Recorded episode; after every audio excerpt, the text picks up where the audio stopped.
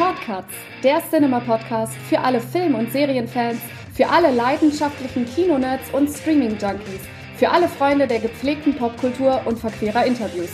Direkt aus dem Hamburger Hafen, präsentiert von der Cinema-Redaktion. Herzlich willkommen zu den Cinema Shortcuts, dem Interview-Podcast der Zeitschrift Cinema.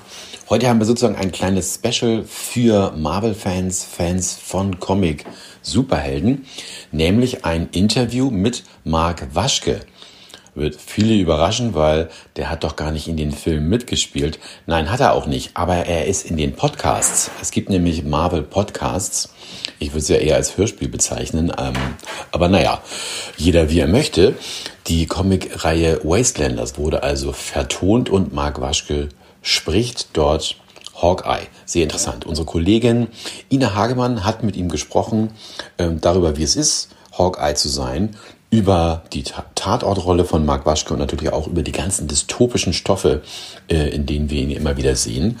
Ähm, viel Spaß also heute mit Mark Waschke. Marc, schön, dass du heute hier mit mir am Start bist. Ja, hallo, schön, dass ich da sein darf. Wir können dich am Theater und auf der Leinwand sehen, aber du hast doch immer wieder Formate gemacht, in denen du allein mit deiner Stimme überzeugt hast. Jetzt bist du zum Beispiel in der zweiten Staffel der Audible Podcast-Serie Marvels Wastelanders zu hören. Und da muss ich dich als erstes fragen, wie ist es so, Clint Hawkeye Barton zu sein?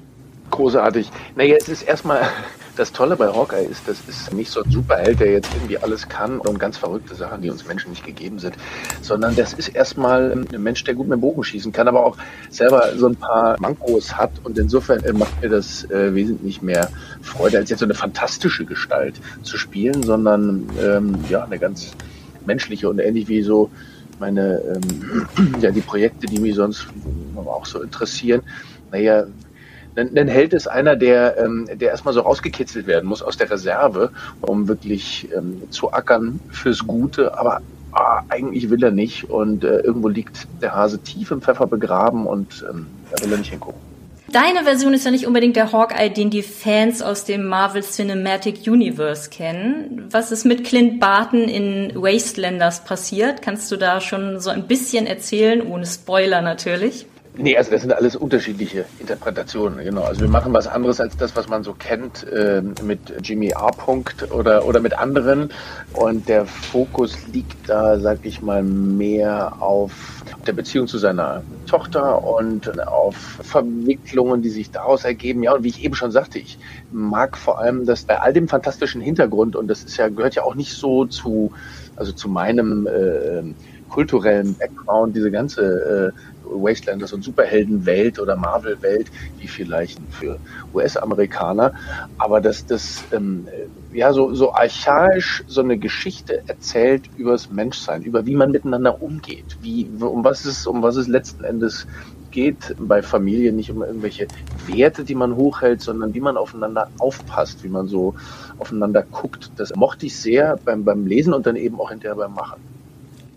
Wann bist du dann eigentlich das erste Mal mit Marvel in Kontakt gekommen? Also hattest du schon mal mit den Comics zu tun oder hast du mit Begeisterung die Filme gesehen oder wie sah das bei dir aus?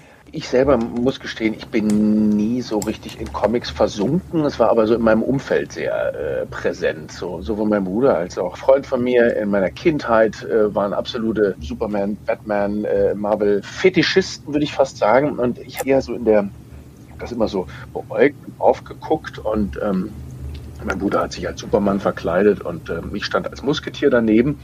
Ich fand, fand das, äh, äh, bin da nie so richtig eingetaucht, hatte aber in der frühen Pubertät, also wirklich frühe Pubertät, also so anfängt, sich für Mädchen zu interessieren. Und damals gab es ja noch nicht verfügbare Bilder wie heutzutage. Und dann hat mir jemand, ich weiß nicht, ich irgendwo irgendwann haben wir geguckt, wenn du mit Pauspapier, wenn du mit Pauspapier, wenn du das auf einen Superman-Comic legst, dann kannst du die Formen der Frauen dort abpausen und dann sehen die aber nackt aus. Und so haben wir unsere ersten selbst gezeichneten Pornos gebastelt.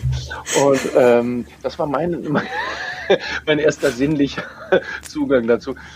Die haben natürlich nicht funktioniert in dem Sinne, wie man sich das gewünscht, aber es war schon faszinierend und im Rückblick finde ich das wirklich auch so Nee, also schon, schon faszinierend, was für ein naja, wie der Blick auf, auf die Körper äh, geprägt ist von der Zeit und wie diese Kostüme gerade so eigentlich den Körper bedecken und verhüllen, aber eigentlich sind die alle nackt. Eigentlich, ich meine, fliegt dann am Held in Strumpfhosen rum und äh, trifft, trifft andere nackte Wesen, die sich gegenseitig auf den Kopf hauen. Ja klar, also gerade äh, Superhelden haben das hat natürlich immer ganz stark mit stilisierter Ästhetik zu tun. Wenn du sagst, das war sozusagen eher ähm, die weibliche Seite, die dich daran interessiert hat, hattest du denn tatsächlich eine Lieblingsfigur, also vielleicht auch gerade eine weibliche Comicfigur, die dich besonders fasziniert hat, oder war es einfach nur die Körperlichkeit an sich?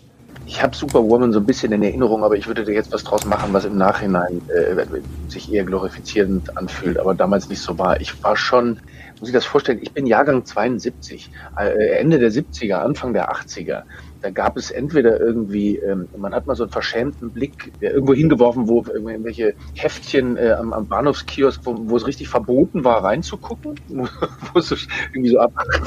so interessant, dass wir bei dem jetzt da ankommen. Aber es, äh, äh, es war für mich, es hat mich extrem aufgeladen. Diese Genau, oder, oder also ich habe mich geschämt, ich war schon aufgeregt, wenn ich irgendwo noch eine halbnackte Frau auf einem Foto gesehen habe. Um Gottes Willen, da darf man gar nicht hingucken, so protestantisch und puritanisch äh, äh, war, die Zeit und war man geprägt und umso geil, umso aufregender ist es natürlich. Und diese Superheldenwelt, das sind, das sind Heftchen für, genau, die wurden von Kindern gelesen, wie von den Erwachsenen, ein, eine Welt für die, für die ganze Familie und sind so sexualisiert, so aufgeladen. Ja, die Frauen mit großen Brüsten, schlanken Hüften, die Typen mit unglaublichen Bizepsen und, und, und äh, trainierten Brüsten und gleichzeitig ja so eine merkwürdige effeminierte Haltung bei den, bei den Männern, auch wenn es natürlich irgendwie mal so hart rumwumsen soll, aber naja, wobei damals, ich würde mir will meine Queerness nicht größer machen, als sie ist. Ich äh, stand schon immer auf beide Geschlechter mit Sicherheit, aber äh, was, was ich schon mh, hm, ja, dieses, dieses, das Frauenbild und auch das Männerbild ist vielleicht auf eine Weise auch ein bisschen überholt. So diese, diese wallenden Mähnen der Frauen und diese übergroßen Lippen oder dazwischen stehen die Typen genau und lassen die Muskeln spielen. Aber klar, diese Lust aufs Körperliche, dass man, dass man so diese archaischen, fast märchenhaften großen Geschichten von Gut und Böse, dass man die so körperlich erzählt, ist was, ähm, was diese Welt vielleicht so, naja, den Kindergeschichten oder der Märchenwelt voraus hat, mit der ähm, wir so in Europa aufgewachsen sind.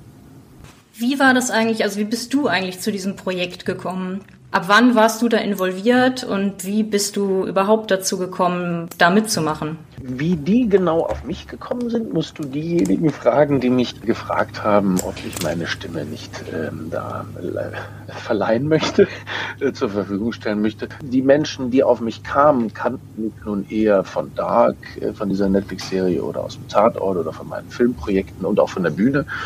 Und ich habe zwar schon einiges, genau, und kannten vielleicht auch ein bisschen meine Stimme. Die Hörbücher, die ich bisher gemacht habe, oder die äh, auch früher so Hörspiele oder so, aber da waren, glaube ich, nicht so ausschlaggebend, sondern eher so ein Bild von, dafür steht für uns äh, Marc Waschke, für das, was er so bisher gemacht hat. Und den, ah, den würden wir da so gerne sehen. Und das war auch in dem Annäherungsprozess dann interessant, so wenn du so guckst, naja, einen Superhelden zu spielen oder Hawkeye zu spielen, wäre das eine, aber den zu sprechen, den, dem eben die Stimme zu geben, ist ein ganz anderer Vorgang. Und ähm, da gab es ja auch eine Vorlage, das ist ja nicht, dass wir das alles komplett neu erfunden haben. Es gibt die, die amerikanische Podcast-Serie als, als, als, sozusagen als, als ersten Entwurf, ja, mit dem wir dann umgegangen sind. Trotzdem unsere Art zu sprechen. Die deutsche Sprache ist eine ganz andere als Englische. Die funktioniert anders. Da kommt nach langen Sätzen kommt am Ende plötzlich noch so ein Verb hinten dran. Die hat nicht dieses klare, prägnante des Englischen, ja, die so dark, dark, dark die Sachen so raushaut. Und da, ja, wird das, worüber wir eben sprachen, die, die Körperlichkeit, die Sinnlichkeit, die Erotik, das, das Zerbrechliche, das Verletzliche, das, das Unheimliche, das, was so von hinten angerollt kommt und auf einmal kriegt's dich und du weißt es nicht, wo es herkommt. Das, das äh, wird mit der Stimme transportiert. Und das ist auch ein, ein Prozess so zu, ja, zwischen einerseits so rationaler Vorbereitung und so, sich so mit der Materie zu beschäftigen und zu gucken, was ist das für eine, was sind das für Umstände, was sind das für Situationen. Aber auch es ist wie beim Tanzen man weiß, das sind die Tanzschritte, das ist die Musik, aber hinterher muss es in den Fluss kommen. Und da geht es um das Irrationale, um das Nicht-Greifbare, um das Merkwürdige.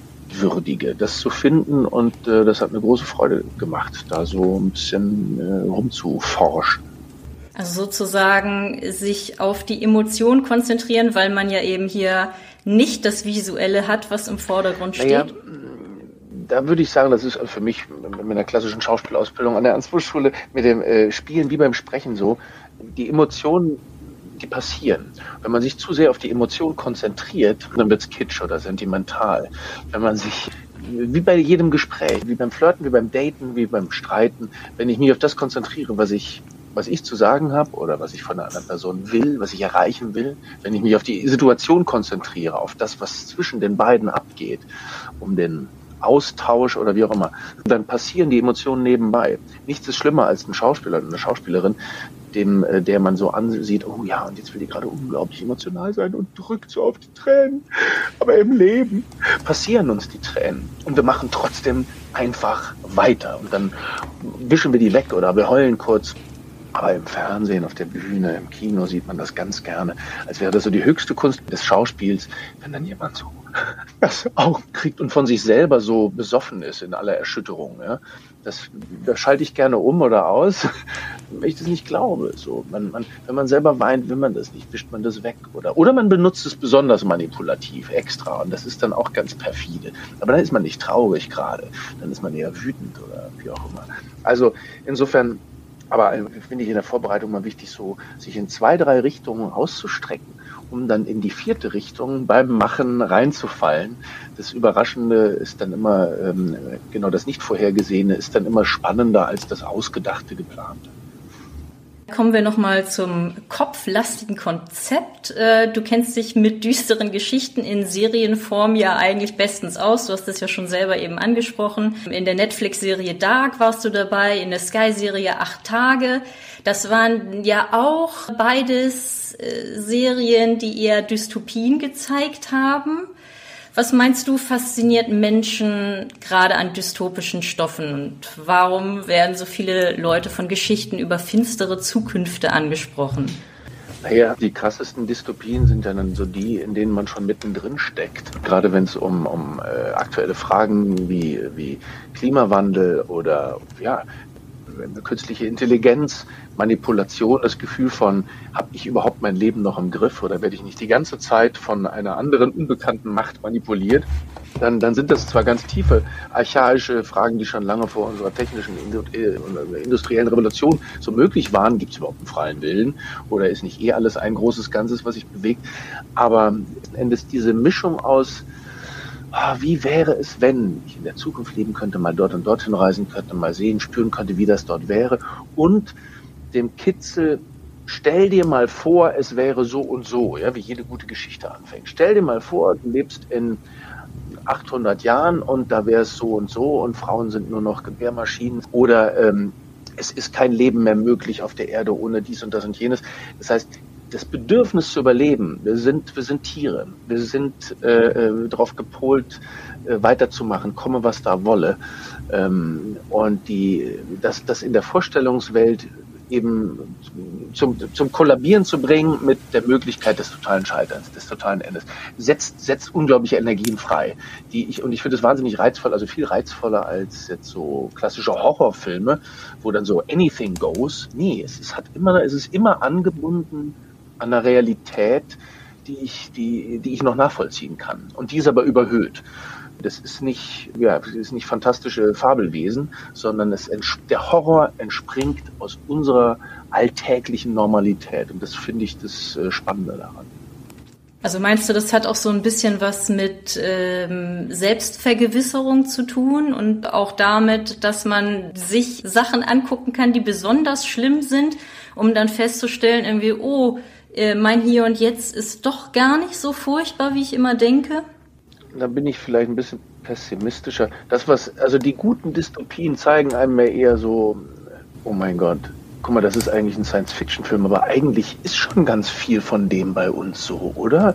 Warum heißt die eine Serie Black Mirror? Ja, weil ohne jetzt für jemand anders das, aber weil das, weil wir die ganze Zeit eh auf dieses blöde, auf dieses Handy gucken und diesen Screen und das macht was mit uns. Oder, oder Soylent Green, dieser Klassiker, wo Menschen zu, äh, zu Keks gebacken werden. Es gibt diesen Begriff in der, in der Kunst oder im Theater, Katharsis, diese Erschütterung, die aus dem griechischen, aus der griechischen Tragödie kommt. Äh, äh, in der, Im griechischen Theater war so üblich, da wurden erst die Tragödien gezeigt und zum hinterher, zum, zum, zum Schluss das Satyrspiel, die Komödie, die völlige Überdrehung, damit man irgendwie halbwegs entspannt noch aus dem Theater rausgeht. Aber eigentlich macht die Katharsis, soll was mit dir oder kann was mit dir machen, dass du ein anderer Mensch bist als vorher. Und diese, die großen Filme, diese großen Bücher, Projekte, Sachen, die man gesehen hat, auch tolle Musik, die macht ja genau das. Wenn, wenn du einen Film geguckt hast, der dich so richtig erschüttert hat, wo du vielleicht 24 Stunden durch die Welt läufst und denkst, ich kann nichts essen, ich, ich könnte nur noch anfangen zu heulen, wenn ich wieder dran denke, was der Film gestern mit mir gemacht hat. Ich schaue anders aufs Leben als vorher oder ich höre anders zu. Ich weiß, meine Existenz anders zu schätzen. Ich kann äh, den Blick aus dem Fenster wieder anders genießen, wie du sagst, so schlimm ist gar nicht. Doch, es ist schon verdammt schlimm, aber das, was, was nicht ganz so schlimm ist, das weiß ich ganz anders zu schätzen und ich kämpfe vielleicht ein kleines bisschen wuchtiger dafür, dass es nicht so schlimm kommt, wie mir in der Dystopie gestern erzählt wurde. Ich habe ja gelesen, dass du äh, in den 90ern angefangen hattest, Philosophie zu studieren. Hattest du da schon irgendwie Interesse an so existenziellen Stoffen gehabt? Ich habe mich für Philosophie und Literatur eingeschrieben, weil ich dachte, das macht am ehesten Sinn und dann hatte das ganz schnell überhaupt keinen Sinn gemacht, so direkt nach der Schule dann nochmal mit anderen Leuten in so einem Seminar zu sitzen und Sachen zu interpretieren. Aber ach, manchmal ärgere ich mich, dass ich das nicht weitergezogen habe, weil je älter ich werde, umso mehr merke ich, mich interessiert, dass das rumphilosophieren und das Rumsuchen nach, also da, wo wir mehr als das reine Geschichten erzählen. Mich interessieren auch mal die Geschichten mehr, die, ähm, ja, die diese großen Fragen stellen. Wie soll ich leben? Wie kann ich leben? Wie will ich leben? Wie könnten wir alle leben? sondern was ist das überhaupt? Was ist Existenz? Ich finde es so faszinierend, dass wir bei allem rumfabulieren und unsere Spezies hat hier Smartphones erfunden und, und selbstfahrende Autos und dass wir uns hier jetzt so äh, miteinander gerade verständigen. Wir wissen aber immer noch nicht, es gibt nur Theorien darüber, was überhaupt Bewusstsein ist. Was ist Bewusstsein? We don't have a clue. Und wie, und dass du auf der, auf der einen Ebene dich als getrennt von der Welt wahrnimmst, immer, das ist mein Körper, hier bin ich, ganz klar, ich komme auf die Welt und ich sterbe und vielleicht Seele, bla, hat jeder seine Meinung, aber auf der naturwissenschaftlichen Ebene ist schon ganz klar, das, das ist eine Theorie, die lässt sich überhaupt nicht halten von ich und du. Wenn du mit dem Mikro Mikroskop ganz nah ran bist, kannst du keine Grenze erkennen vom Körper zwischen innen und außen. Und das ist der gleiche Zustand, den wir wahrnehmen, wenn wir meditieren, wenn wir schlafen und träumen, manchmal wenn wir Sex haben, dass wir uns als überhaupt nicht oder Drogen, bestimmte Psychotropen, die richtigen guten Drogen, nicht die doofen Drogen, die uns äh, funktionaler machen, sondern die, die die Grenzen aufheben könnten, dann stellen wir fest, diese Grenze gibt es nicht. Und das haben bestimmte Philosophen schon vor ein paar tausend Jahren geschrieben oder vor ein paar zig oder ein paar hundert Jahren. Und ähm, ich finde das sehr aufregend, dass wir in einer Zeit leben, wo so beides gleichzeitig möglich ist. Es scheint das, das Ende so nah wie nie. Und auf der anderen Seite scheint äh, die Utopie so nah wie nie. Theoretisch, technisch wäre so viel möglich, äh, wäre so viel, ähm, aber gleichzeitig wird der Widerspruch zwischen Arm und Reich so immer größer, dass es immer in weite Ferne rückt, die gerechte Welt für alle. Aber es ist, es ist eigentlich möglich und wir haben die technischen Möglichkeiten, uns viel äh, demokratischer, viel gleichberechtigter zu vernetzen und uns als Spezies trotzdem demütig mal ein bisschen zu beugen und zu sagen, wir sind nicht die Krone der Schöpfung, wir sind nur Teil von einem großen Ganzen, wie man immer das auch nennen möchte. Universum, manche sagen Gott dazu, andere sagen, es ist die Liebe.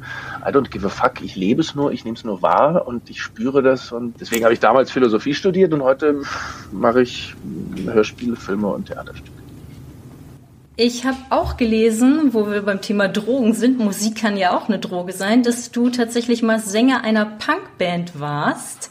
Machst du heute auch noch Musik oder war das sozusagen eine jugendliche, rebellische Phase, um sich irgendwie gegen gesellschaftliche Regeln aufzulehnen oder Missstände anzuprangern, was man halt sich so von echten Punkern verspricht. Ja, bei, bei Punk äh, gibt es immer so ein Missverständnis, finde ich. Man, es ist, was bleibt so übrig, ist so eine, so eine Ästhetik und so ein Äußeres. Ja, genau, die haben dann solche Klamotten an und solche Haare und, und machen dann laute Musik im Zweiertakt und tanzen womöglich noch Pogo. Für mich stand Punk oder steht auch im Rückblick für ein wirkliches Infragestellen, gerade auch von so einer Ästhetik und gerade von so einem, ey, wir sind total krass und, und das andere sind alle Spießer diese Unterteilung überhaupt in wir und die, ich finde das auch jetzt beim, beim Filmemachen immer so spannend, wenn man über Kostüme redet. Die Kategorie Spießer ähm, machen wir immer auf, wenn wir die anderen meinen. Ja, also man sagt so gerne, ah ja, und dann hat er so spießige Socken an. Ja, was heißt denn das so? Das heißt, ja, Socken wie die, die Socken der anderen, wie so ein Filmtitel, die Socken der anderen. Aber das sind, das sind nie wir selber. Ich finde es aber spannend, den Spießer in sich zu entdecken oder das, was ich nicht mag, an mir selber zu entdecken. Mit der Punkband ist so lustig. Wir hatten damals nur einen Auftritt, aber ich habe jetzt schon in so vielen Gesprächen mich immer wieder darauf bezogen, auf die Punkband, dass ich glaube, rein zeitlich nimmt das inzwischen in meinem Leben größeren Raum ein, äh, weil das im Internet aufgetaucht ist. Dass Ignaz hieß die Band, wir damals äh, da reingehauen hatten das war so an der Schnittstelle zwischen Punk und Hardcore und sich selber neu erfinden, als wir diese Band hatten. Und ich habe keine Zeit gehabt. Ich habe Theater gemacht, Politik und diese Band und habe mich dann fürs, fürs Theater entschieden. Aber Musik ist natürlich wegen ihrer Qualität viel unberechenbarer, uneindeutiger, gerade was ich auch selber fast favorisiere. Ich höre ganz viel äh, Musik ohne Texte. Ich mag instrumentale ähm, äh, ausufernde elektronische Musik, aber auch Gitarrenmusik so Prog-Rock-Bands, die, die, die ohne Sänger auskommen oder wenn das also unverständlich singt, dass man den nie versteht. Ähm, wenn ich da auf ein Konzert bin, ich, da, da werde ich nie hinkommen als Schauspieler. Die Sprache hat immer was eindeutig Machendes, äh, was die Musik nicht hat. Ähm, trotzdem ist es auch angenehm bei manchen Bands, wenn sie sich ordentlich positionieren und wenn sie sich nicht hinter ihrer totalen Vieldeutigkeit verstecken, fällt mir jetzt noch so als Seitengedanke ein. Du warst 2021 Teil der Initiative Act Out. Im SZ-Magazin haben sich 185 SchauspielerInnen geoutet, die sich als lesbisch, schwul, bi, trans, queer, inter und nicht-binär identifizieren. Was hat sich seitdem verändert? Für dich persönlich, aber auch für die Film- und Theaterszene insgesamt? Naja, es ist alles noch ein Prozess und in Bewegung. Und, und so war auch dieses, dieses äh, Manifest, dieses Statement ein, ein Teil von einem Prozess, der ja schon länger ging, aber ein ganz, ganz wichtiger. Und es hat sich bestimmt sehr verändert, die Art, wie da über Stoffe gesprochen wird, die Art, wie man ähm, grundsätzlich Geschichten erzählen will, dass man, ich fand somit das Wichtigste für mich bei dem Statement war, ich habe selber keine Lust mehr auf diese Geschichten, die einem erzählt werden von einer Normalität und dann gibt es noch Randfiguren. ja? Oder dann gibt es so, äh, ja, so ist es eigentlich, aber es gibt dann auch noch so und so. So bin ich aufgewachsen. In meiner, in meiner Kindheit, in meiner Jugend ähm, waren zum Beispiel äh, Homosexuelle, das waren alles Witzfiguren, ne, die man irgendwo, was weiß ich, das war der schwule Friseur, über den man gelacht hat, oder deutsche Komiker haben sich lustig gemacht über queere Gestalten. Und dann später waren es dann die Exoten oder wurden dann die Serienkiller oder die die anderen die Haut abgezogen haben. Aber das, das, es ist auch immer ein Ausgehen von wir und die anderen oder äh, wir und die. Und dass das aber ähm, ja, dass die Welt so nicht funktioniert, dass die so nicht ist, aber unsere Geschichten dem so total hinterherhängen, das fand ich mit das Absurdeste. Ich persönlich gehörte nicht zu denen, die äh, ähm, aufgrund ihrer Queerness jetzt diffamiert worden sind oder bestimmte Rollen nicht gekriegt hätten oder so, was aber durchaus bei vielen, vielen der Fall war. Aber ähm, ich merke, dass ich dass es eine wesentlich größere Sensibilität entwickelt hat und dass, äh, wenn, dass es natürlich wir leben in Deutschland, einer sehr angstgeprägten Kultur. Äh, äh, auch vieles immer noch passiert mit dem, oh Gottes Willen, bloß nichts falsch machen. Kann man das noch so machen? Hm, will man das überhaupt? Hört auf von Mann zu reden oder wie die oder der Zuschauer. Erzählt die Geschichten, die ihr erzählen wollt. Oder was brennt euch denn eigentlich unter den Nägeln, was man so nicht anders nur, äh, nur bringen kann? Und ähm, da passiert sehr viel, aber da ist auch noch sehr viel, finde ich, zu tun. Ich finde auch irre, was sich tut im Bereich äh, Regie zum Beispiel, dass es selbstverständlicher wird, ja, lange, lange vor irgendwelchen Quotenentscheidungen äh, überhaupt erstmal zu gucken, Mensch, mit wem wollen wir das denn dann zu erzählen? Also da, ja, das, das ist immer noch, mir fallen jetzt lauter Sachen ein, die ich nicht öffentlich raushauen will, wo ich aber denke, äh, genau, es gibt schon noch viel zu tun. Also es, äh, ich hoffe oder ich, ich vertraue vollkommen auf auf die, die wesentlich ähm, jünger sind und die, die wesentlich selbstverständlicher für ihrs gehen und sagen, hey, das hier ist unsere Welt, das ist äh, nicht mehr eure, ihr könnt mal langsam, macht mal Platz, macht mal Platz für das, was jetzt gerade passiert. Es gab ja hinterher insgesamt, würde ich mal sagen, medial sehr viel positive Zustimmung, aber natürlich, wie das immer so ist, auch Kritik und gerade so nach dem Motto, oh, das ist doch heutzutage alles eigentlich gar nicht mehr nötig, was machen die dafür so ein Fass auf? Warum würdest du sagen, dass es deiner Meinung nach eigentlich heutzutage immer noch nötig ist, diese Sachen konkret anzusprechen? Das vor ein paar Tagen oder waren diese erschreckenden Zahlen, die man kaum glauben kann, dass 48 Prozent aller äh, Männer in Deutschland äh, Homosexualität um sich herum herum bitteschön nicht erleben wollen. Das, das kann nicht wahr sein. 48, doch die Hälfte. Da merkt man nochmal so, in welchen Bubbles man halt so lebt. Und wenn es dann die auch in der gleichen heißt, dass über 30 Prozent aller Männer es in Ordnung finden, wenn ihnen ab und zu gegenüber ihrer, also äh, heteronormative Cis-Männer, wenn, wenn sie, wenn ihnen, wie ich das jetzt schon sagen will, wenn ihnen die Hand ausrutscht, wenn körperliche Gewalt in einer heterosexuellen Beziehung für sie okay ist, für ein Drittel aller Männer. Da braucht man eigentlich überhaupt nichts mehr dazu zu sagen. Und auf der anderen äh, Seite, also der, der internalisierte Sexismus ist dann genauso ein Thema, diese Rollenbilder, denen man hinterherrennt. Er hat vor ein paar Tagen einen Freund erzählt, der in der Nähe von Berlin, um Namen zu nennen, der Städte aufs Land gezogen ist und wieder zurück nach Berlin zieht, weil er das mit das Schlimmste waren diese Rollenbilder, mit denen seine Kinder in der Grundschule dort konfrontiert wurden. Die haben im Diktat zu Sachen schreiben sollen wie Jungs spielen gerne mit Treckern und, und Mädchen tragen gerne rosa. Im Diktat haben sie das gelernt. Ich will raus, ich will zurück nach Berlin. Das kann nicht sein. Und das ist ja keine Bubble dann. Da geht es nicht um all diese Vorwürfe, die von den Faschisten kommen, die gerade da gewählt werden, von wegen, dass das linksgrün versifft oder sonst was, sondern es geht um Menschenrechte, um das Menschenrecht meiner Tochter, dass sie genauso mit von mir aus Kriegsspielzeug spielen soll und darf, wie mein Sohn äh, sich die Nägel lackieren kann und auf der Wiese rumhüpfen darf. Also diese, der, nicht nur, dass viel noch zu tun ist, sondern pff, es gibt ja beides gleichzeitig.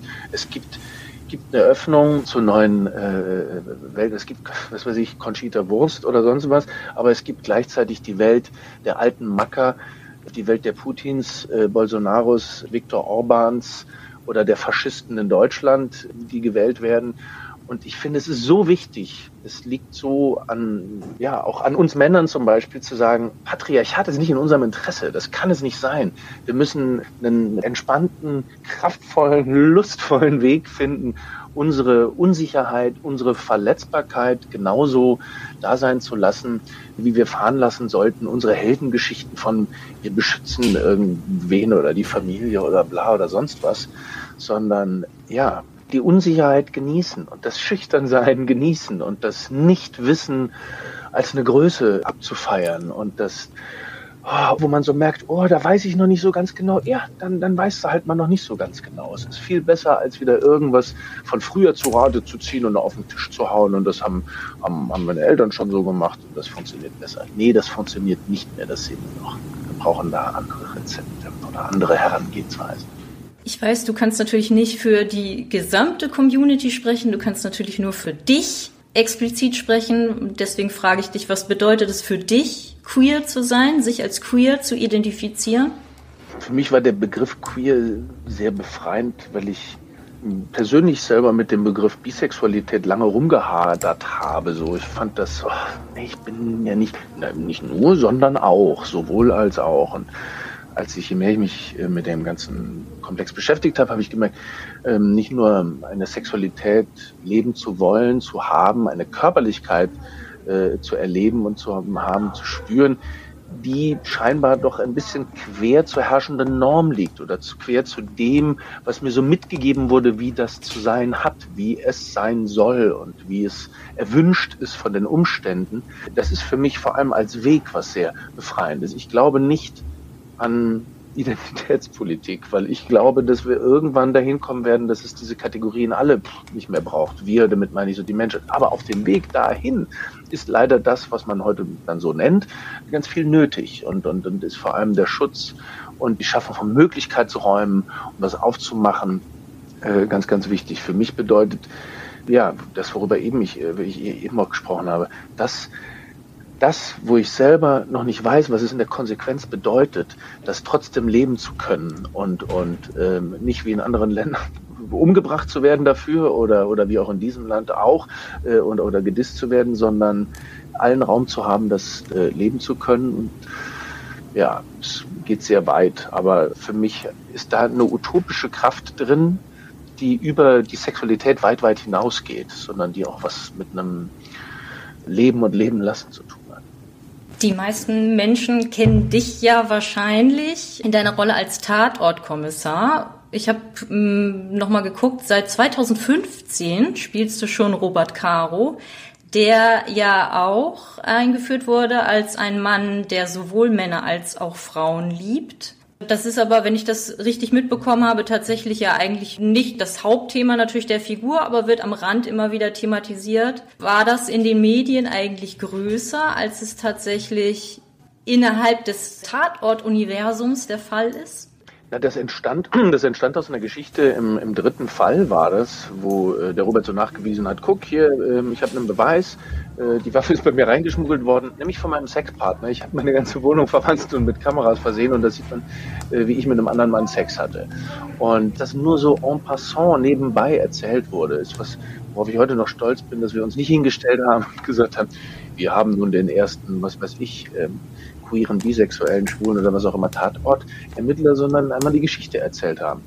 Und als das Ding rauskam, klingelt noch die Telefon und sie sagt, wir müssen uns erklären, die wollen alle Interviews. Ist er nun schwul, ist er nicht? Wie ist es mit Marc Waschke? Wie ist es mit ihm? Sag ich, warum denn? Warum müssen wir das alles beantworten? Ja, weil die fragen alle. Ja, wer fragt denn?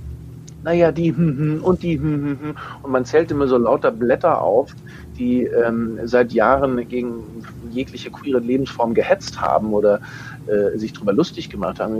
Gerade denen wird man ihr voyeuristisches Interesse jetzt nicht befriedigen, sondern haben ihnen einen Satz hingeworfen. Robert Caro sagt, er redet nicht über seine Sexualität. Marc Waschke hält es genauso. Das könnt ihr gerne veröffentlichen. Das haben sie nicht veröffentlicht.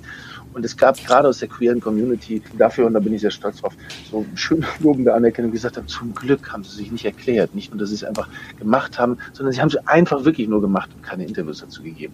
Es war für mich bei der Entwicklung der Figur von Anfang an essentiell, dass der queer ist.